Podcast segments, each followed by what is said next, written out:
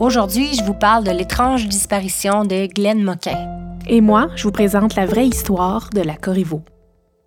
Vous écoutez le balado Captive.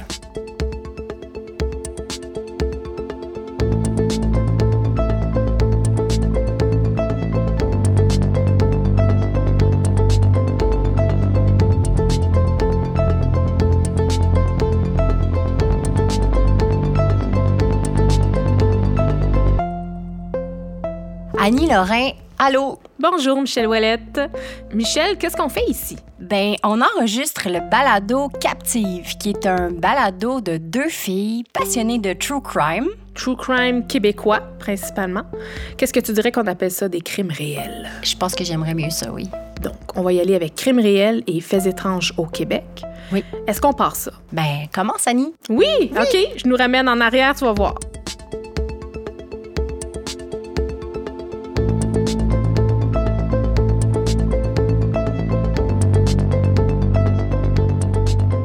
Donc, Michel, est-ce que tu as déjà entendu parler de la Corriveau? Honnêtement, je sais juste que c'est un band death metal, je sais rien d'autre. OK. On n'a vraiment pas la même référence. Euh, non, mais en fait, moi non plus, je... mais, mais, mais tu es tout courant que c'est une histoire, que, que, ça vient quelque part dans l'histoire, dans le folklore québécois. Ça dit, est-ce que ça sonne une cloche? Une mini-cloche. Mini-mini, d'accord. Moi non plus, en fait, pas tant que ça, parce que principalement, moi, ça vient d'une chanson de, du groupe Mes Aïeux. On est ailleurs. Hein? Euh, c'est La corrida de la Corriveau. Là. Je raconte l'histoire rapidement. Là. Ça parle d'une femme au jupon un peu frivole qui aurait tué sept époux. Après les avoir envoûtés de son charme fou. Bref, je sais qu'il y a plusieurs versions de la légende de la Corriveau, là, puis j'ai vraiment eu envie de fouiller puis de comprendre en fait d'où ça venait. Alors aujourd'hui, je mets de côté la légende et je vous raconte la vraie histoire de la Corriveau. J'ai découvert dernièrement euh, Catherine Ferland, qui est une historienne puis une experte de l'histoire de la Corriveau. Je me suis beaucoup basée sur son livre pour vous raconter mon histoire aujourd'hui. Livre qu'elle a d'ailleurs écrit en collaboration avec un historien qui s'appelle Dave Corriveau. Je trouvais ça cocasse. L'ouvrage s'appelle La Corriveau de l'histoire à la légende, puis vous pouvez trouver tous les détails du livre sur la page Facebook du Balado. Donc, La Corriveau, c'est avant tout ben, une femme qui a existé du nom de Marie-Joseph Corriveau. Donc, pas Joseph, pas Josette, mais bien Joseph. Et par respect pour elle, je vais l'appeler par son prénom au lieu de l'appeler juste La Corriveau tout court. Donc, est née au début des années 1730 dans la région de Québec. Elle va épouser à l'âge de 16 ans un agriculteur, Charles Bouchard. Euh, leur mariage va durer 11 ans. On va être en pleine guerre de la conquête. Là, on n'embarquera pas dans les détails historiques de cette période-là. Mais Marie-Joseph, excuse-moi l'expression, Michel, là, mais c'est vraiment une vraie badass. Là.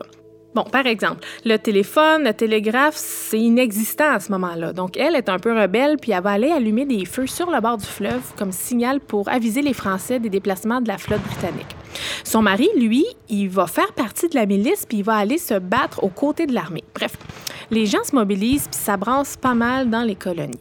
Malheureusement, un jour, son mari, Charles Bouchard, il va mourir subitement. Bon, la cause de sa mort, c'est pas clair. On parle de la fameuse fièvre putride. Ça donne pas le goût, mais c'est une des maladies infectieuses qui s'apparente un peu au typhus ou à la variole. Mm -hmm. On pense qu'il aurait probablement attrapé ça sur le champ de bataille.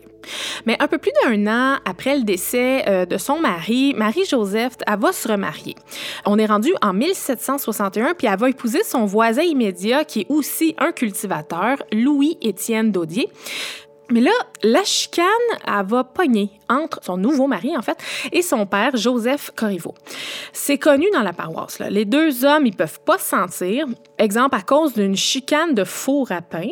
Ils vont en venir à se menacer, mais tu sais, pas, pas à peu près. Là. Il y en a un qui va avoir une hache, l'autre va avoir un bâton. Puis là, Louis-Étienne va crier vraiment fort devant plein de monde.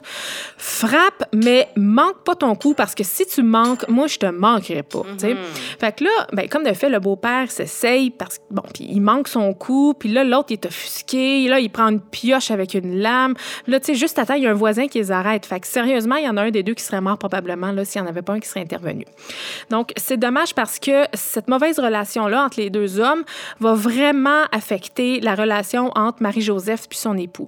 Mettons que Louis est pas très tendre envers sa douce moitié. Assez qu'un jour, Marie-Joseph va carrément s'enfuir de chez elle pour aller se réfugier chez son oncle. Puis malheureusement, on est à une autre époque, mais elle n'aura vraiment pas le choix de retourner chez elle sous ordre d'un haut placé. Pas longtemps après, là, à peu près deux mois après cet événement-là, le 27 janvier 1763, Louis-Étienne est retrouvé mort dans son écurie. Mais là, c'est carrément un vrai bain de sang. sais, contrairement à Charles Bouchard, c'était pas clair. Lui, c'est assez clair, il est complètement défiguré. Donc là, ça se met à jaser, évidemment. D'après toi, ta première idée, j'imagine que tu penses au père Corriveau. Puis là, les rumeurs partent. Parce que l'affaire, c'est que la veille, le père Corriveau serait allé chialer contre son gendre au Major Abercrombie, et non le moindre, en fait, qui est comme le commandant de la région, si on veut. Puis en sortant, euh, il aurait marmonné quelque chose comme euh, Les choses vont mal finir. Mais c'est comme s'il avait proféré des menaces à voix haute, finalement. Clairement. Clairement. À voix rauque. À voix rauque.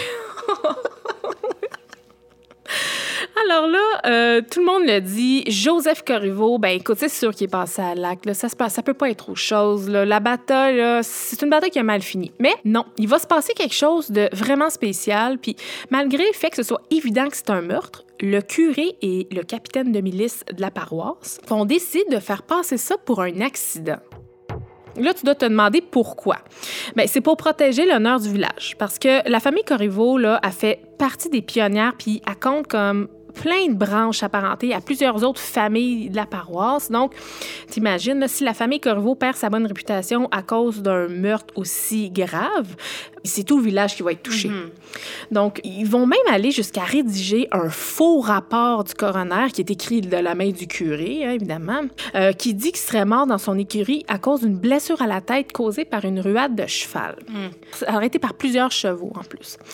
Ce qui est encore plus louche, là, c'est que le soir même de son décès, son corps aurait été enterré par la famille. Puis ça, c'est assez anormal euh, pour l'époque parce que, on le sait, on exposait les défunts dans les maisons familiales. On faisait une veillée. Donc là, ça part. Là, ça se met à jaser.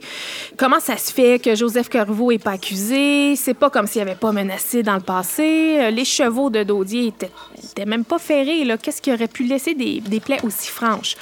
Pourquoi est-ce qu'ils se sont débarrassés du corps aussi vite? Aussi, ça jase? Marie-Joseph, c'est son deuxième mari qui meurt dans des circonstances un peu louches. Là, c'est vrai. Hein? là ils se disent, est probablement impliqué. Donc, il y en a un qui va se décider c'est le frère de Louis-Étienne, puis il va décider de porter plainte, puis il va demander à ce que justice soit rendue. Donc, le gouverneur va donner l'ordre d'exhumer le corps.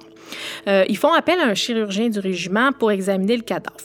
Voici comment il décrit les quatre blessures à la tête. La première, à proximité de la lèvre supérieure, s'enfonce dans la chair et l'os de la mâchoire. La seconde est une plaie profonde juste sous l'œil, profonde de 4 pouces.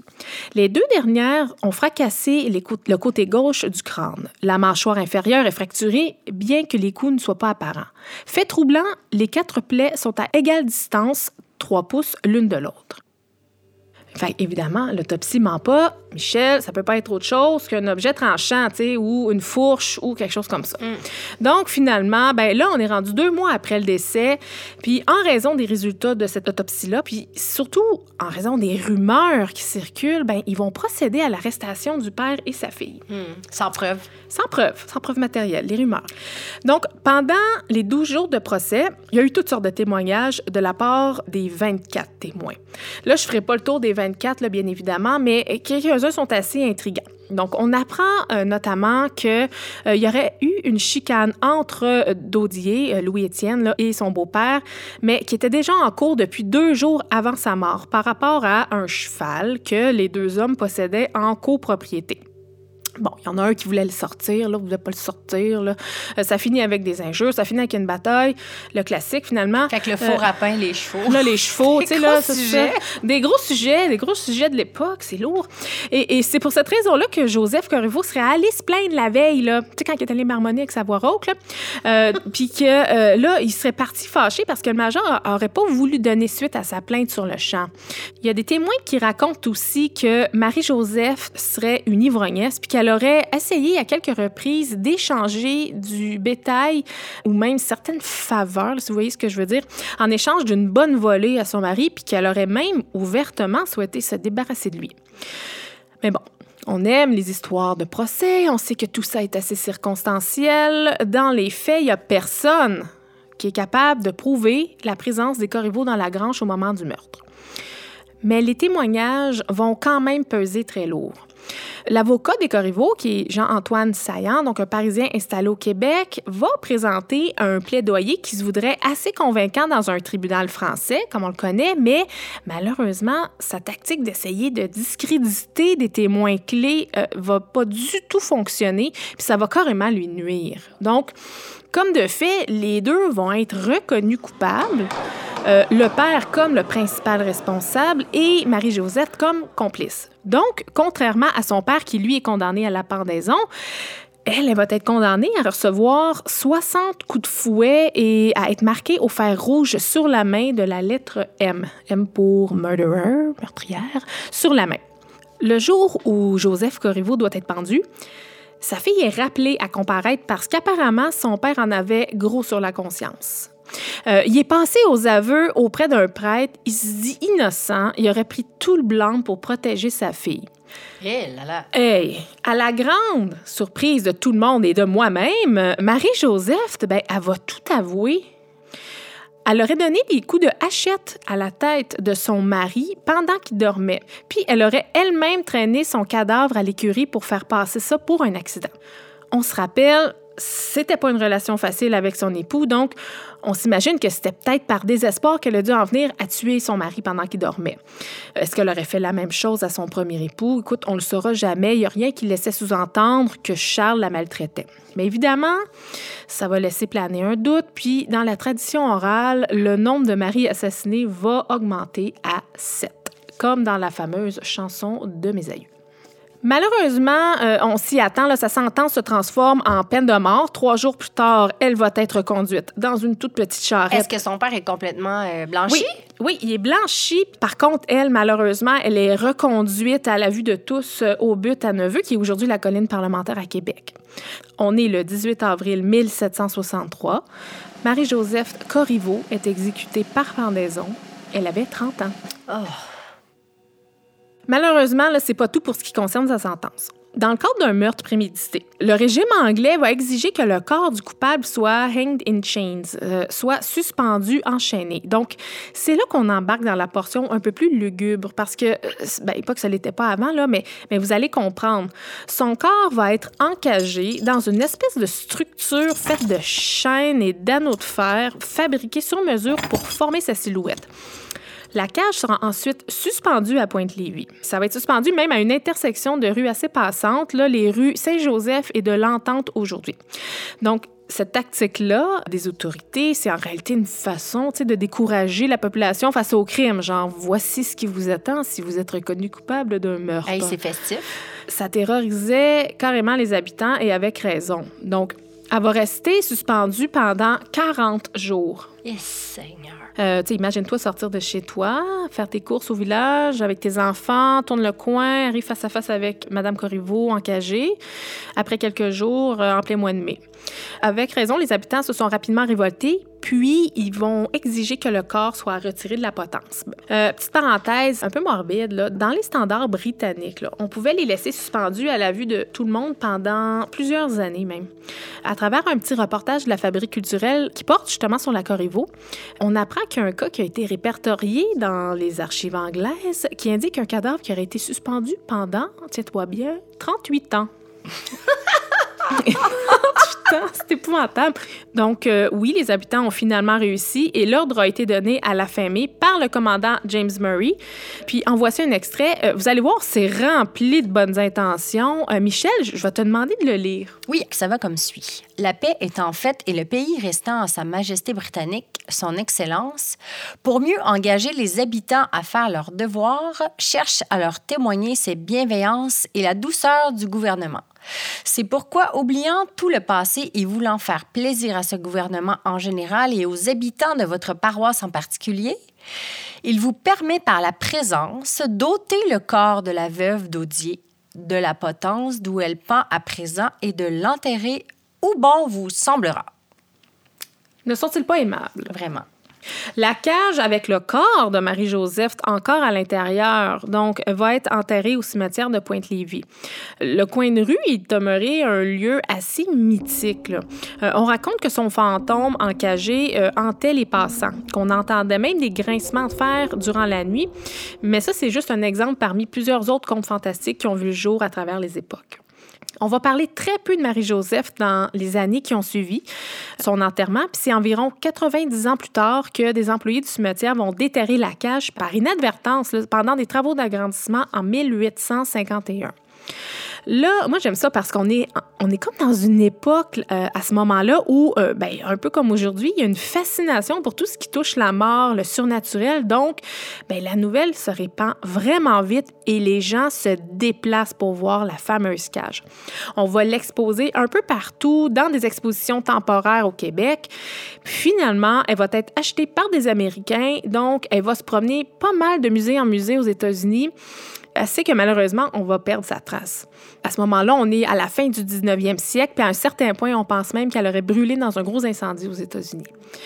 Mais c'est pas le cas. Puis, à ton avis, en quelle année on va retracer la cage? Ben, je dirais, je sais pas, au début des années 1900, genre. Hey boy, non, en 2011, Michel. Pardon? 2011. Oui, elle serait passée par le Barnum's American Museum de Broadway à New York, puis c'est un musée qui misait spécialement sur l'étrange et l'inédit.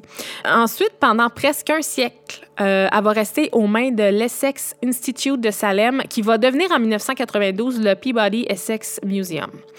Donc, c'est une dame, euh, membre du euh, conseil d'administration de la Société d'histoire régionale de Lévis, euh, Madame Claudia Mendes, qui va retracer par hasard en 2011 la cage en faisant des recherches sur le web dans le cadre de son travail. Donc, dans les mois qui vont suivre, elle va coordonner le projet de rapatriement de la cage. Puis j'ai trouvé un article qui date de 2013 de la revue Histoire Québec qui s'intitule La cage de la Corriveau, qui est écrit justement par Madame Mendes. Puis elle nous décrit la cage la première fois qu'elle l'a vue devant elle. Il ne s'agit pas vraiment d'une cage à proprement parler, mais plutôt d'un exosquelette en fer noir, ajusté au corps par des bandes trouées, comme des lanières en fer forgé et qui épouse parfaitement les formes du corps d'une très petite femme. Puis elle ajoute un petit peu plus loin, euh, ce qui me choque le plus, ce sont ses dimensions. On dirait presque la taille d'un enfant. On perçoit la fragilité du corps que cet objet enserrait. Michel, je vais te montrer une photo de la cage. J'aimerais ça ce que tu me dises, ce que tu en penses, puis de la décrire un petit peu. Annie, c'est pour vrai, c'est absolument cauchemardesque. Ce qu'on voit, c'est c'est une silhouette en on dirait en fer forgé. Ouais. De voir ça suspendu là, pour vrai, c'est grotesque là, ça devait être ça devait être épouvantable pour vrai. Sur photo, elle a, elle a l'air quand même assez grande la cage. Fait quand elle décrit que c'est la forme d'un enfant, que c'est très petit, puis il y a certaines photos, je vais vous la mettre euh, sur la page Facebook, où est-ce qu'il y a des hommes qui se tiennent à côté de la cage. Elle est minuscule. Ouais, c'est vraiment choquant. Hein? moi, dans mon imaginaire, la Corriveau, c'était une grande femme. Je sais pas pourquoi, là. on parle d'une femme qui aurait assassiné sept époux, euh, une meurtrière. dans ma tête, je voyais une grande femme forte. Euh, puis finalement, ça s'avère que c'est une toute petite femme. Mm elle n'avait dedans, mais reste que c'est quand même une toute petite un mini-gabarit. Oui, un tout petit mini-gabarit. Ça va prendre deux ans d'expertise pour confirmer que la cage aura bien servi à exhiber le corps de Marie-Joseph Corriveau. Est-ce que, tu sais quel genre de, de tests ils ont fait pour... Ben, euh, écoute, euh, grosso modo, j'ai, n'ai pas tous les détails, mais ils se sont basés beaucoup sur le type euh, de métal, sur la corrosion. c'était vraiment axé sur la chimie, le côté plus scientifique de la chose. Là, on mm-hmm. parle pas d'ADN ou quoi que ce soit. Puis, ils ont pu, par le type de fer qui a été utilisé, tout ça, parce que je crois qu'ils ont retrouvé des papiers je euh, je sais pas comment l'expliquer, mais euh, un peu comme le reçu, si on veut, de fabrication du forgeron. Bref, excusez-moi, là, je m'exprime un petit peu mal, mais euh, fait qu'ils ont été capables de savoir que tel métal a été utilisé. Puis, on sait que c'était vraiment la Corriveau. Ah, absolument, absolument. C'est réellement cette cage-là qui a été utilisée en 1763, tu sais. c'est fou de voir à quel point les légendes de la Corriveau sont loin de raconter la vraie histoire de Marie-Joseph. Puis je pense qu'elle serait loin de se douter que 258 ans plus tard, on raconte encore sa vie dans le cadre d'un balado en 2021. Bon, alors moi, Annie, tu le sais, je suis obsédée par les histoires de disparition. les personnes disparues, moi, c'est le genre d'affaire qui m'empêche de dormir le soir. Là, juste pour qu'on se situe un peu sur le phénomène au Québec, est-ce que tu savais que chaque année, on compte environ 10 000 cas de personnes Mmh. portées disparues? Pardon. Ouais. Ouais, ça fait environ 20 personnes par jour qui manquent à l'appel puis qu'on déclare aux autorités comme manquantes.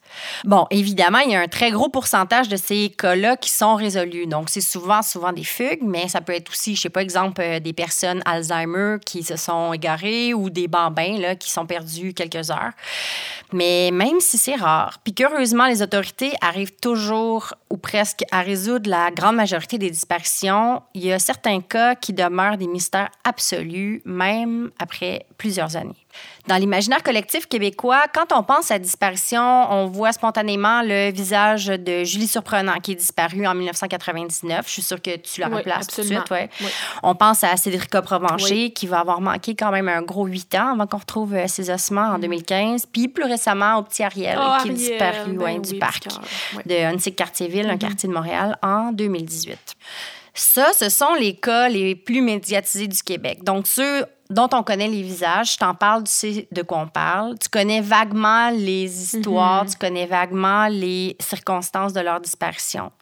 Mais il y a des dizaines, voire des centaines de cas au Québec dont on n'a jamais entendu parler ou vraiment très peu ou il y a vraiment longtemps, puis ils sont pas mal oubliés. Mais pourquoi, pourquoi certains cas, on en entend parler, d'autres qu'on n'en entend pas parler? Ben, je pense bien honnêtement, quand c'est des enfants, ça frappe l'imaginaire. Si tu.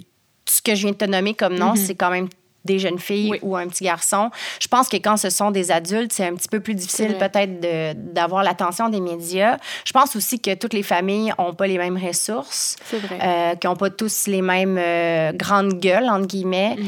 Donc, euh, j'imagine que ça dépend beaucoup de ça.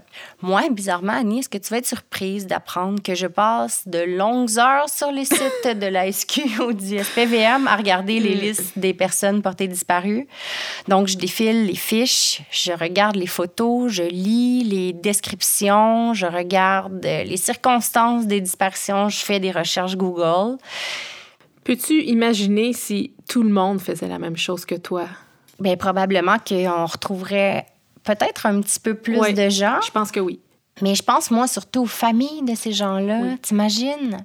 T'imagines le cauchemar perpétuel que c'est de perdre quelqu'un, Mhm. littéralement, là. De pas savoir où, de pas savoir comment. Puis souvent, il y a des circonstances ou des détails que tu penses qu'ils sont des indices, mais peut-être qu'elles ne sont pas de pantoute. Mhm. Puis là, c'est des questions sans réponse qui tournent, qui tournent, qui tournent dans ta tête, là, des fois une trentaine d'années. C'est invivable. Oui, c'est invivable. Moi, euh, pour vrai, là, je vois pas quelque chose qui me semble être plus grave comme drame humain. Puis là, ben ici, avec le balado captive, je me dis, en racontant ces histoires-là, est-ce qu'il y aurait peut-être une mini chance que ça puisse aider quelqu'un ou au moins qu'on ramène à la surface ces gens-là qui sont souvent oubliés? Mhm.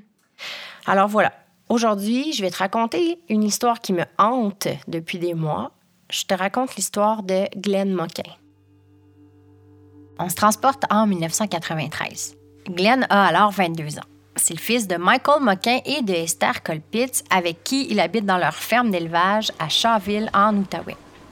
C'est d'ailleurs là que tous les jours, il travaille avec son père. Selon Nos enfants disparus, qui est un mini-documentaire que j'ai regardé, qui est produit par ADR TV et qui relate l'histoire de sa disparition, un des grands rêves de Glenn, c'est de partir s'installer sur sa propre terre et de fonder sa famille. On comprend que sa vie semble reposer essentiellement sur le travail de la ferme, mais on souligne quand même qu'il a un très bon cercle d'amis puis que c'est quelqu'un de très apprécié des gens en général. Détail intéressant qui va avoir sa pertinence dans l'histoire, Glenn est un fervent chrétien Oh! et la religion semble occuper une bonne place dans sa vie. Moi, ce détail-là, ça m'a quand même étonné. Hey, on parle d'un gars de 22 ans en 93 au Québec. C'est vraiment pas ce qu'on pourrait appeler la norme, mettons. Mm. J'ai pas réussi à obtenir beaucoup de détails sur sa vie amoureuse, mais ce qu'on raconte, c'est que il y avait une blonde qui venait juste de partir s'installer à Winnipeg. Et si je regarde les infos de sa fiche officielle de personnes disparues, Glenn a l'air en très très bonne forme physique. Ses cheveux sont noirs, ses yeux sont bruns, il mesure euh, 5 et 8 et c'est selon moi un très beau garçon. Vraiment? Ses parents racontent euh, que c'était vraiment quelqu'un d'heureux, quelqu'un de facile à vivre, qui avait toujours un sourire accroché au visage. Bref, la définition classique d'un vrai bon gars. Il n'y a absolument aucun indice dans la vie de Glenn qui laissait présager qu'il allait bientôt devenir un des plus grands mystères du Québec. Revenons à l'été 93. Glenn part travailler à la ferme voisine, celle des Hamilton, qui est à Bristol. Ça, c'est situé à 15 minutes environ de voiture de Shawville. Selon ce que j'ai pu comprendre, la famille Moquin puis la famille Hamilton semblent entretenir des bonnes relations. Je pense que Glenn, c'est pas mal plus qu'un employé. C'est un ami de la famille. Il va donc passer une partie de l'été là-bas, principalement pour faire les foins. Fin juillet, les Hamilton puis leurs trois enfants s'apprêtent à quitter la ferme pour une semaine de vacances. Puis pour le remercier de son travail acharné, la famille Hamilton décide d'inviter Glenn à partir avec eux. Destination Relais, en Abitibi-Témiscamingue. Pourquoi Relais? Parce qu'il y a là-bas un camp de vacances qui s'appelle le camp Jolibé. Puis le camp, d'ailleurs, existe toujours. Je suis allée faire un tour sur leur site web et voici comment on le présente. Le camp Jolibé est un organisme à but non lucratif désirant faire connaître le message de l'Évangile et les valeurs chrétiennes. À ce que j'ai pu voir, c'est surtout un camp pour les enfants puis les ados, mais il y a aussi un volet familial. Et d'ailleurs, Glenn est déjà allé avec sa famille il y a quelques années. Il connaît bien l'endroit et il adorait ça. La famille Hamilton avec Glenn font donc les six heures de route qui les séparent de relais et arrivent au camp le 31 juillet 93. C'est un samedi. Il compte s'y installer pour sept jours, donc le départ est prévu le samedi suivant, le 7 août. Glenn et les Hamilton profitent du camp et des nombreuses activités proposées, comme dans la plupart des camps, kayak, chaloupe, tir à l'arc, tout ça. Tout le monde passe un agréable moment et de ce que j'ai pu trouver comme info, il n'y a absolument rien à signaler de louche ou d'étrange durant la semaine. Ceci dit, au jour du départ, une demande pas mal inattendue va venir surprendre les Hamilton. Alors que les bagages sont faits et qu'ils sont à quelques minutes de reprendre la route pour partir à la maison, Glenn les informe qu'il aimerait ça rester une semaine de plus au camp. Tout seul? Tout seul. OK. Ouais. Bon, évidemment, les Hamilton sont un peu étonnés, d'autant plus qu'ils sont vraiment sur le point d'embarquer dans l'auto pour repartir. Mais bon, il ne voit pas d'objection à laisser Glenn là. De toute façon, c'est un adulte, il a 22 ans, euh, il a fini de travailler à la ferme. Ils n'ont absolument aucune raison de dire non. Glenn va donc s'entendre avec l'administration du camp pour travailler aux cuisines en échange de l'hébergement. Il va être responsable du service aux tables et de la vaisselle, entre autres, avec deux autres hommes, Jean-Jacques et Marcel. Les Hamilton finissent donc par quitter le camp Jolibé en laissant Glenn derrière eux. Ils se doutaient sûrement pas à ce moment-là que c'était la dernière fois qu'ils allaient voir Glenn vivant. On est dimanche soir, le 8 août 93. Les Hamilton ont quitté le camp la veille. Ce soir-là, Glenn, qui s'entend apparemment à merveille avec ses deux coéquipiers, va passer une bonne partie de la nuit debout à jaser avec eux. Le lendemain matin, ça va pas du tout. Il se plaint d'avoir vraiment, vraiment mal à la tête et tellement qu'une fois le service du déjeuner fini, il s'en va directement à l'infirmerie du camp. Il va passer quelques heures là-bas et revient vers l'heure du lunch pour travailler à la cantine. Mais à peine quelques minutes arrivées, il se sent toujours vraiment pas bien et il dit à la cuisinière qu'il doit partir se reposer. Évidemment, la cuisinière le laisse partir et ils font juste s'entendre que Glenn va revenir quand il va se sentir un peu mieux. Quelques heures plus tard, M. Jolin, qui est un des administrateurs du camp, va se diriger vers la chambre de Glenn pour prendre de ses nouvelles. Glenn n'est pas dans sa chambre. Pensant le trouver à l'infirmerie, M. Jolin s'y rend et Glenn n'est pas là non plus. Il va faire le tour du camp et s'informer auprès des campeurs, mais rien, personne n'a vu Glenn depuis l'heure du lunch. Monsieur Jolin tombe alors sur Jean-Jacques, le partenaire de cuisine de Glenn. Jean-Jacques explique à son patron qu'il ne sait pas du tout où est Glenn, mais il l'informe quand même que Marcel, l'autre coéquipier, vient juste de partir en ville. Est-ce que Glenn est avec lui? Jean-Jacques le sait pas, mais c'est quand même quelque chose qui est plausible. Monsieur Jolin est rassuré. Il se dit que Marcel et Glenn sont sûrement ensemble et il arrête de chercher. Faut se souvenir qu'on est en 1993. Il n'y avait pas de cellulaire. C'était impossible de rejoindre Marcel pour savoir si Glenn était vraiment avec lui. Fait que tout ce qu'il y avait à faire, c'est d'attendre. Donc, M. Jolin va attendre jusqu'à 23 heures. C'est à 23 heures que Marcel revient et Annie? Il n'est pas avec. Ben non, il n'est pas avec. Monsieur Jolin a sans doute commencé à paniquer un peu et avec raison, en comprenant que ça fait un petit bout que personne n'a vu Glenn. Il décide donc de contacter les Hamilton au cas où Glenn a décidé de repartir vers la ferme sans avertir qui que ce soit. Les Hamilton sont sous le choc et sans nouvelles, évidemment. C'est eux qui vont contacter ses parents pour les informer de la situation. Ça brise le cœur dans le documentaire parce qu'on voit sa mère, puis Oh, elle dit Dieu. que instantanément, elle a su qu'il y a quelque chose de très grave qui était arrivé. Là. Pour elle, il n'y avait aucun doute. Puis elle dit qu'elle va passer le reste de la nuit à prier.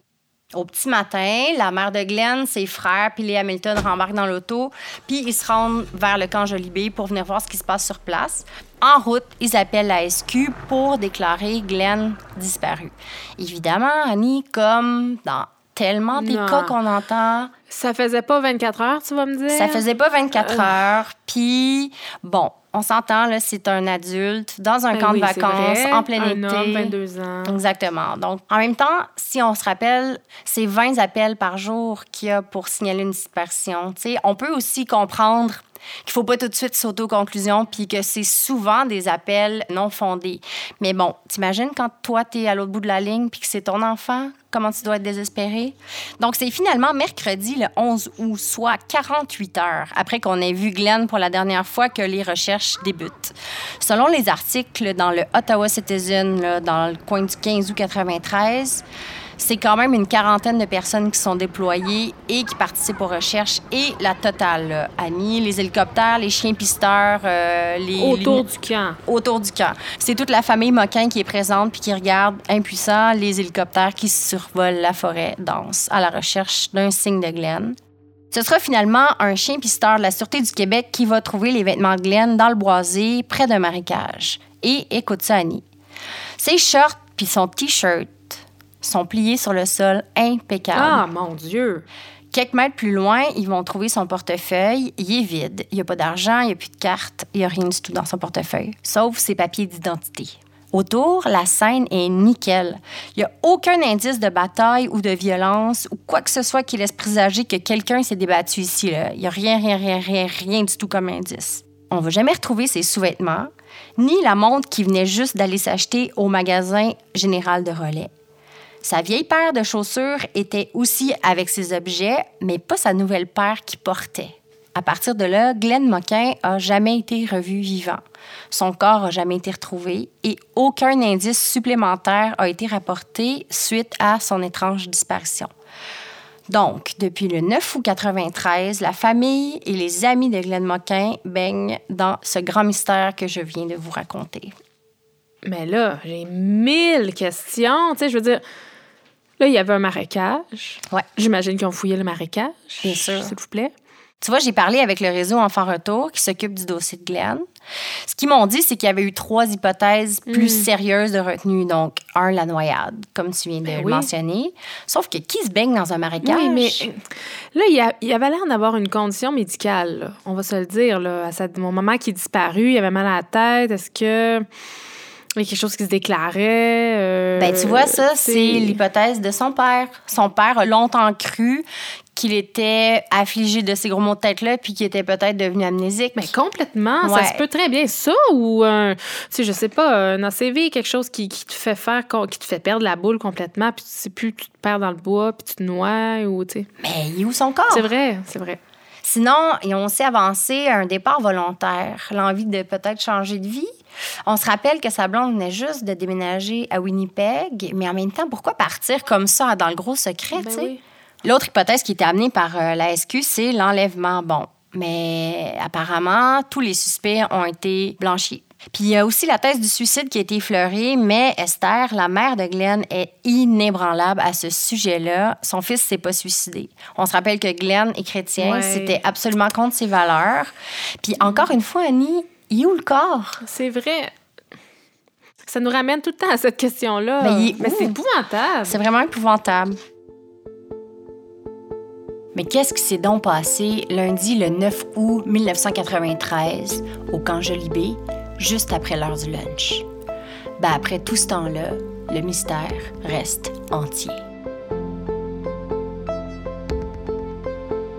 Captive est enregistrée à Montréal au studio Madame Wood. Montage et habillage sonore, Vincent Blain.